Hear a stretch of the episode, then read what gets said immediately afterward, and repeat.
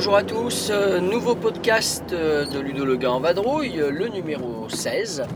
Euh, le numéro 16 dans lequel eh on va parler d'un petit sujet tout simple, un petit sujet euh, qui est souvent débattu sur les forums. Euh, C'est le sujet donc du, rangement de, ces jeux. Comment ranger ces jeux chez soi? Alors je vais évidemment vous faire part de mon expérience. Et puis j'essaierai peut-être de trouver d'autres idées, vous proposer d'autres choses que j'utilise pas personnellement mais que j'ai pu voir à droite ou à gauche. Bon, ranger ces jeux, c'est un vrai problème épineux quand même, parce qu'à la base, euh, alors si vous avez quelques boîtes, euh, bah, ça va très bien, vous pouvez euh, laisser ces quelques boîtes dans un placard, mais le joueur ludopathe ou ludophile va avoir tendance à petit à petit s'entourer de plus en plus de boîtes, et il va falloir donc s'entourer de plus en plus de meubles de rangement. Depuis euh, 2002, alors un peu avant, hein, en 2000-2001, euh, j'avais quelques boîtes, on va dire. Donc je pouvais stocker ça euh, dans une sorte de grande euh, étagère, voilà. Et également, j'avais quelques jeux en pile à poser à côté. à l'époque où on jouait beaucoup, à, par exemple, à Méditerranée. Il n'y avait pas besoin de beaucoup plus de place. Et je stockais également donc des jeux que j'avais de mon enfance et auxquels je jouais plus. hein. Je pense à Richesse du Monde, euh, le Monopoly. euh, Qu'est-ce que je vais vous citer comme de jeux de ce genre Euh,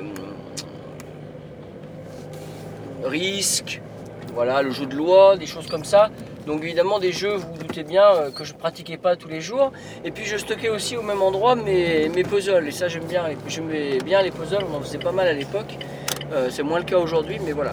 Tout était ensemble. Euh, donc ça c'était en 2000-2001 et puis ben, petit à petit avec euh, la, création de mon site, avec le fait que j'ai de plus en plus de, possibilités de me procurer des jeux. Je pense par exemple à Essonne, je pense par exemple euh, avec certains éditeurs qui sont devenus partenaires de mon site et qui m'ont fait parvenir des boîtes dès 2002. Eh bien, il a, fallu trouver d'autres moyens et d'autres espaces. Et ça n'a pas été si facile. En plus, on a déménagé plusieurs fois à cette époque-là. Et du coup, j'ai eu, euh, dû trouver des solutions et les solutions, on va dire, qui étaient le plus euh, con- convenables au niveau à la fois donc de, euh, la technique de, stockage, de la possibilité de s'y retrouver et aussi eh bien que ça soit visuellement agréable à regarder. Euh, le but c'était pas d'avoir des piles de jeux du sol au plafond euh, comme euh, un collègue ludique dont je tairai le nom par charité chrétienne n'est-ce pas avait dans sa chambre dans la banlieue lyonnaise. Allez pas de dessin vous avez compris. Donc ben voilà donc stocker les jeux comment? Alors ce que ce que j'ai fait c'est que je me suis assez rapidement tourné vers les étagères les étagères Ikea, les bibliothèques Billy, BI 2 L Y. Euh, étagères qui, ont plusieurs avantages. Le premier avantage, c'est qu'elles sont assez profondes pour mettre les boîtes euh, quasiment sur la longueur, même si ce sont des, grosses boîtes de jeux euh, assez longues, euh, comme Méditerranée par exemple. Bon, elles dépassent hein, quand on les met en longueur, mais c'est pratique. Et si je les mets en largeur, elles passent parfaitement. Deuxième avantage, elles se règlent au niveau des rayons. On peut décaler les petits taquets.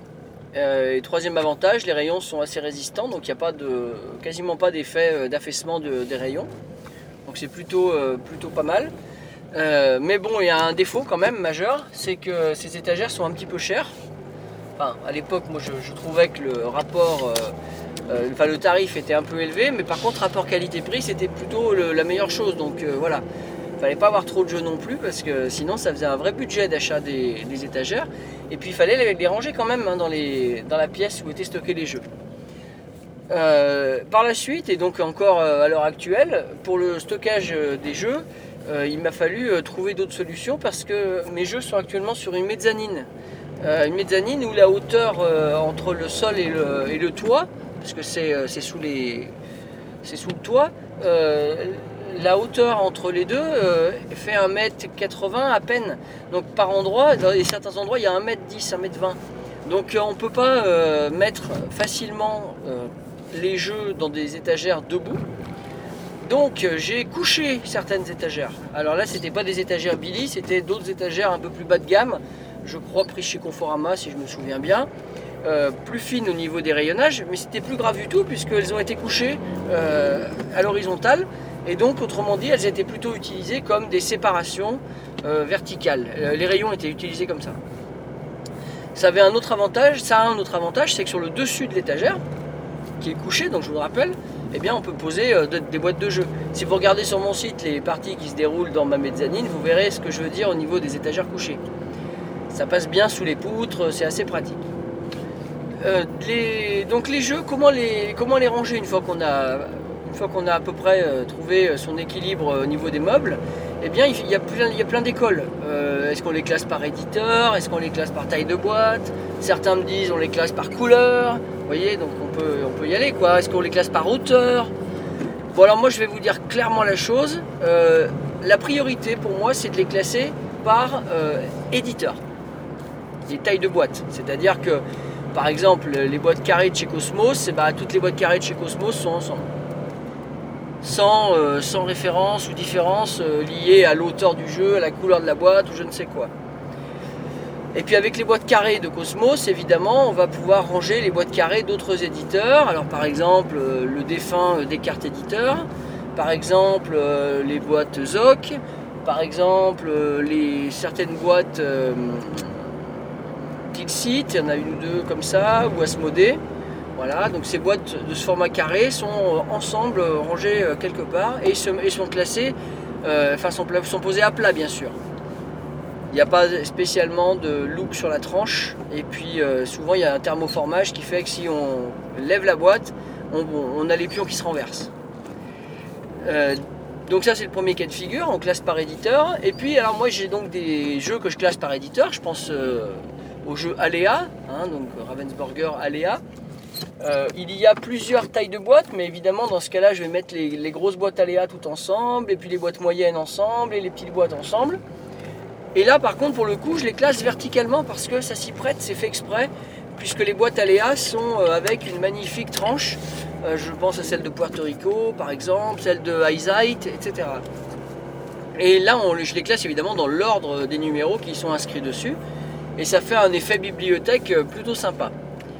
Dans les jeux que je classe aussi de la même manière euh, verticalement, euh, il y a les boîtes, euh, les vieux jeux 3M dont je suis fan, donc par exemple Twixt, Bazar, Owari, etc., qui se classent verticalement. Hein, c'est les bookshelf, donc c'est bien le but, hein, des livres-jeux.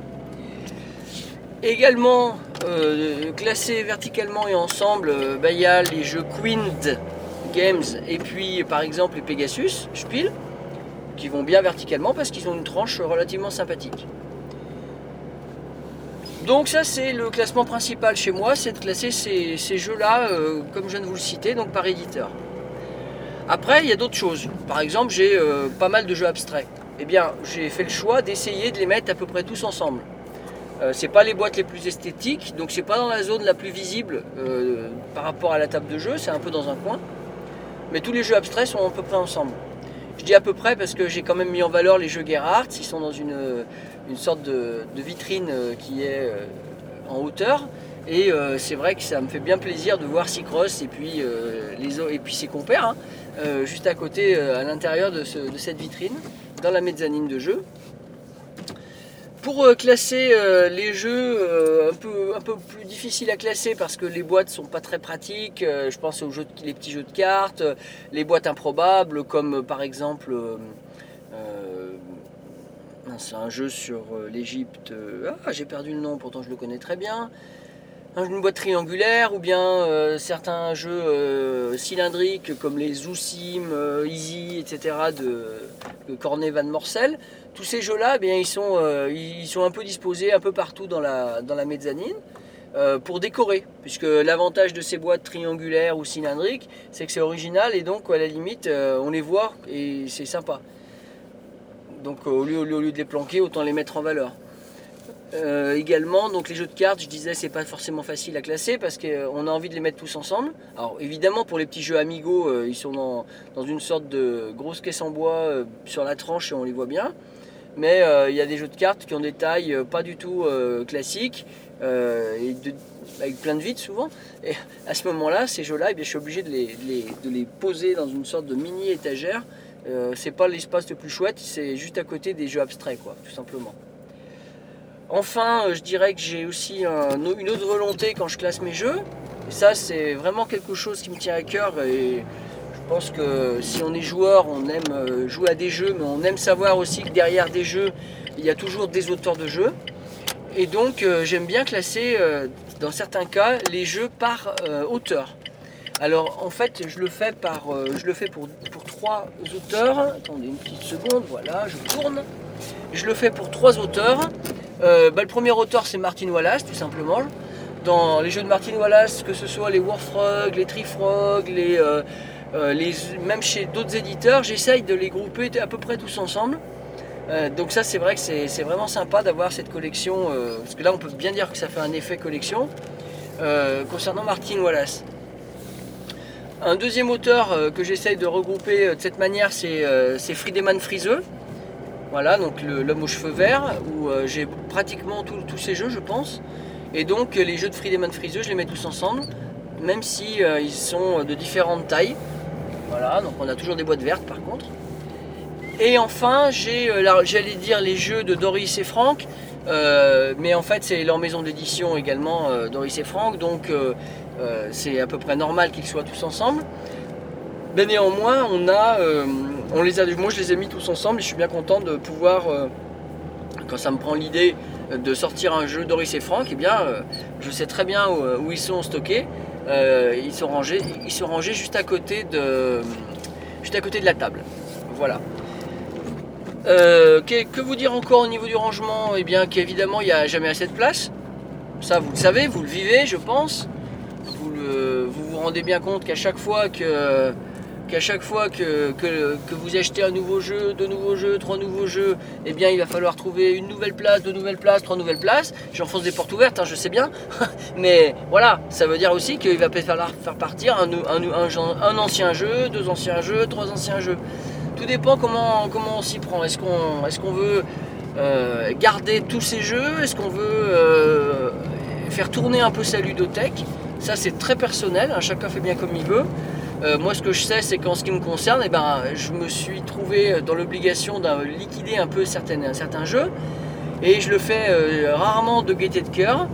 Euh, par principe, c'est plutôt des jeux qui ont en dessous de 14 sur 20 sur mon site. Ça veut dire que ce pas des jeux que j'ai mis dans le haut du panier. Hein, voilà, par exemple. Donc des jeux auxquels je ne rejouerai pas forcément euh, par choix.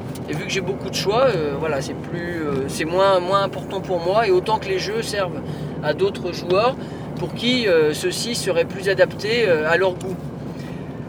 mais ce n'est pas toujours vrai parce que je pense justement à l'effet un peu collection, que ce soit les Doris et Franck, les Martin Wallace, les Friedemann Friseux, les jeux Aléa, etc. Ces jeux-là qui ont un effet gamme euh, ou un effet euh, basé sur l'auteur, je ne peux pas euh, me, résoudre à en vendre. Donc les, jeux Aléa par exemple, il est certain que Chinatown n'est pas du tout mon jeu préféré de la gamme, mais je le garde parce que c'est le numéro 2 et que voilà, j'en ai besoin, tout simplement pour avoir la, le jeu, la collection entière. D'ailleurs à, ce propos, Tristan me tanne pour que j'achète les rééditions de Puerto Rico chez Aléa parce qu'il y a manque dans ma collection au niveau du numéro, même si j'ai déjà le numéro 7 d'Aléa et c'est Puerto Rico. Euh, bon, là, j'ai pas encore franchi le cap de me procurer la nouvelle boîte. Euh, on verra ce que je fais, mais c'est vrai que là, pour le coup, euh, je trouve qu'ils exagèrent un petit peu de rajouter un numéro alors que, alors que c'est le même jeu que le numéro 7 avec évidemment une réédition qui, comprend euh, toutes les extensions, je crois, plus euh, des dessins sur les tuiles, ce qui n'était pas le cas de la première édition allemande, etc. Bon, évidemment que ça me titille de l'acheter, mais je trouve que c'est un peu abusé, quoi. Euh, qu'est-ce que je vais encore vous raconter d'intéressant ou pas? Bah, Par exemple, je vais vous parler des boîtes d'extension. Ça aussi, c'est un problème, les boîtes d'extension. Quand par exemple vous achetez Descendance, vous avez Descendance, vous avez un jeu qui est euh, très agréable, très sympa, et puis commence à sortir une extension. Euh, le port, je crois, ou l'auberge, je ne sais plus dans quel ordre c'était. Puis après une deuxième, donc l'autre, l'auberge, ou le port, et ben vous vous retrouvez avec votre boîte de départ, plus deux boîtes d'extension, et là ça craque. Parce que quand vous euh, allez en soirée jeu, vous avez envie d'emmener Descendance, mais vous n'avez pas envie de vous taper euh, les deux boîtes d'extension en plus. Et au niveau du rangement, c'est pareil. Euh, c'est pénible d'avoir euh, trois boîtes pour le même jeu. Donc dans des cas comme celui-ci, euh, ce que je fais, c'est que je prends le contenu de chacune des boîtes d'extension, je les range dans la boîte de base. Bah, le plus souvent, ça tient. hein, les boîtes d'extension, il y a beaucoup de vide souvent. Et puis les deux boîtes d'extension, je les mets carrément, euh, je les mets pas au remblai, hein, je vous rassure, mais je les range ailleurs, dans un endroit où j'ai mis les boîtes d'extension vides. Je pense par exemple à des extensions comme, comme celle d'Istanbul, euh, comme celle de Kingdom Builder, etc. Voilà, toutes ces boîtes vides, eh bien, je les range euh, à part.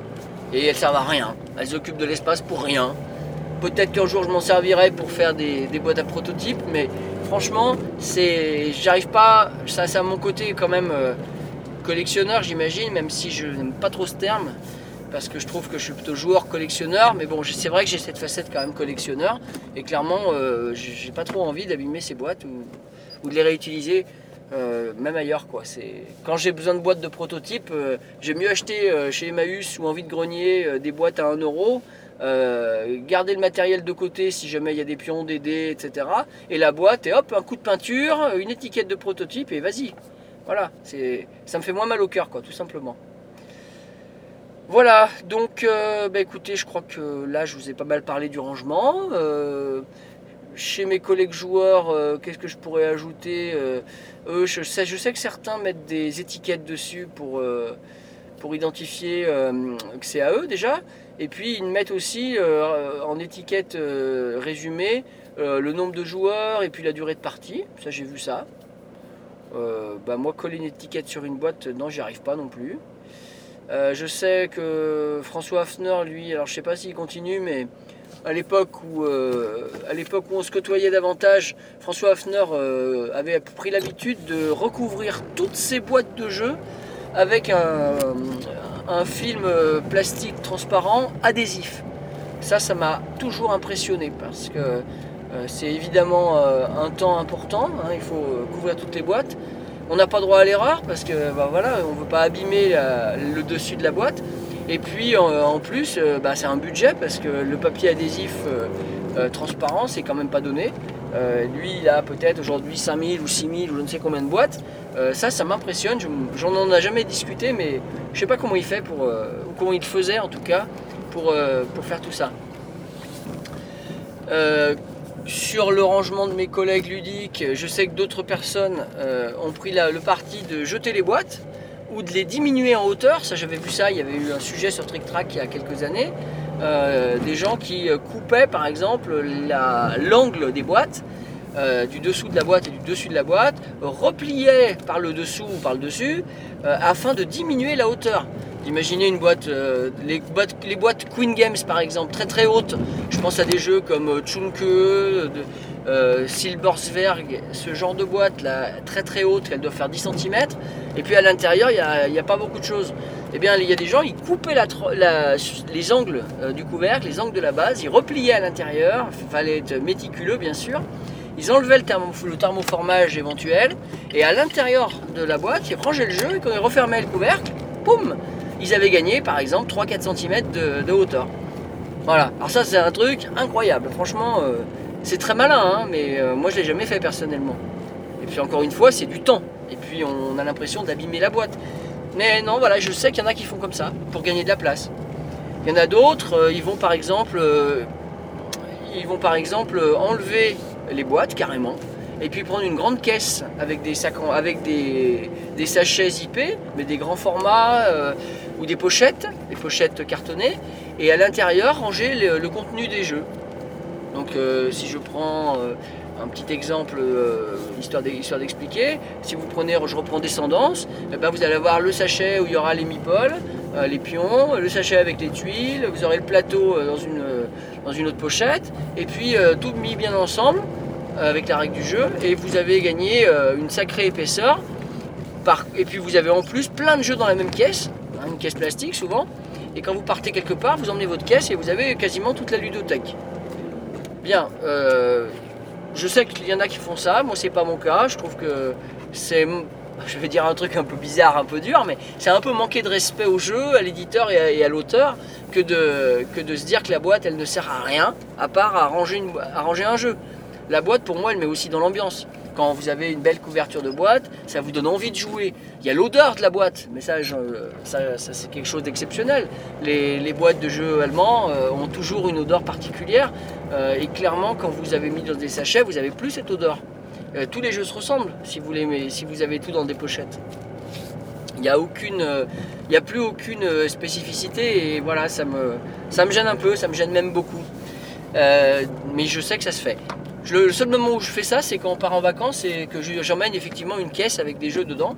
Et dans ce cas-là, j'emmène pas du tout toutes les boîtes. J'en emmène quelques-unes pour ranger les autres jeux. Voilà. Euh, et le plus souvent, j'essaie de prendre euh, justement les boîtes de jeux que je n'ai pas encore joué. Par exemple, pendant l'é- l'été dernier, j'avais pris euh, la boîte de Link que j'avais acheté et je n'ai pas du tout pris les, les boîtes de jeux déjà joués plusieurs fois. Je pense à Codenames. Euh, dans ce cas-là, le contenu de Codenames a été mis dans la boîte de Link, par exemple. Et donc, euh, dans la boîte de Link, j'avais peut-être réussi à ranger 5, 6, 7 jeux. Mais ça, c'est exceptionnel, c'est juste le temps des vacances, c'est pas dans le courant de l'année, quoi, tout simplement. Voilà, bah écoutez, je crois que j'ai fait à peu près le tour. Alors si vous avez euh, des techniques de rangement que je n'ai pas abordées, n'hésitez pas à, réagir en commentaire. Ça me fera plaisir. hein. Euh, Enregistrer des podcasts en voiture, c'est très sympa. Euh, c'est vrai que quelques commentaires de temps en temps, c'est aussi sympa d'en lire. Donc bah, écoutez, je suis preneur de vos retours, de vos avis. Et je vais vous souhaiter en tout cas une bonne journée et jouez bien.